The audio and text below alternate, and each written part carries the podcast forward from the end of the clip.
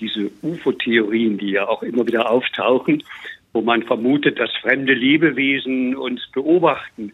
Da hätte ich auch gern gewusst, was er davon hält. Okay.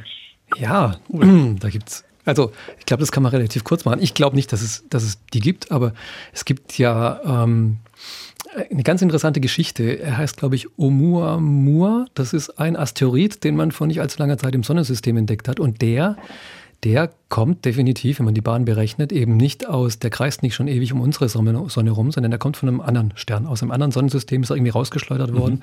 Und es ist der allererste, den man entdeckt hat, der definitiv aus einem anderen Sternensystem kommt und der durch unser Sonnensystem durchtreibt. Und jetzt ist das Dramatische, dass man ihn zwar gesehen hat, man kann ihn aber nicht genau angucken. Ja? Man hat so ein unscharfes Bild von ihm und man hat die Reflexionen von ihm aufzeichnen können, wie das Licht reflektiert. Man weiß, er ist rötlich. Oh, schon mal erstaunlich, dass er so ein bisschen eine rötliche Farbe hat, nicht einfach nur ein schwarzer Brocken.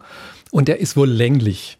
Und der treibt auf einer Bahn, die ähm, sich, man hat sie zwar genau berechnet, aber er treibt ein bisschen neben den Berechnungen.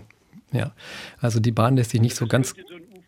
Ja, ja, genau. Sehen Sie, und jetzt, genau, da, okay. kommt dann, da kommt dann der Punkt, wo man dann sagt, ja, das könnte doch vielleicht sowas sein.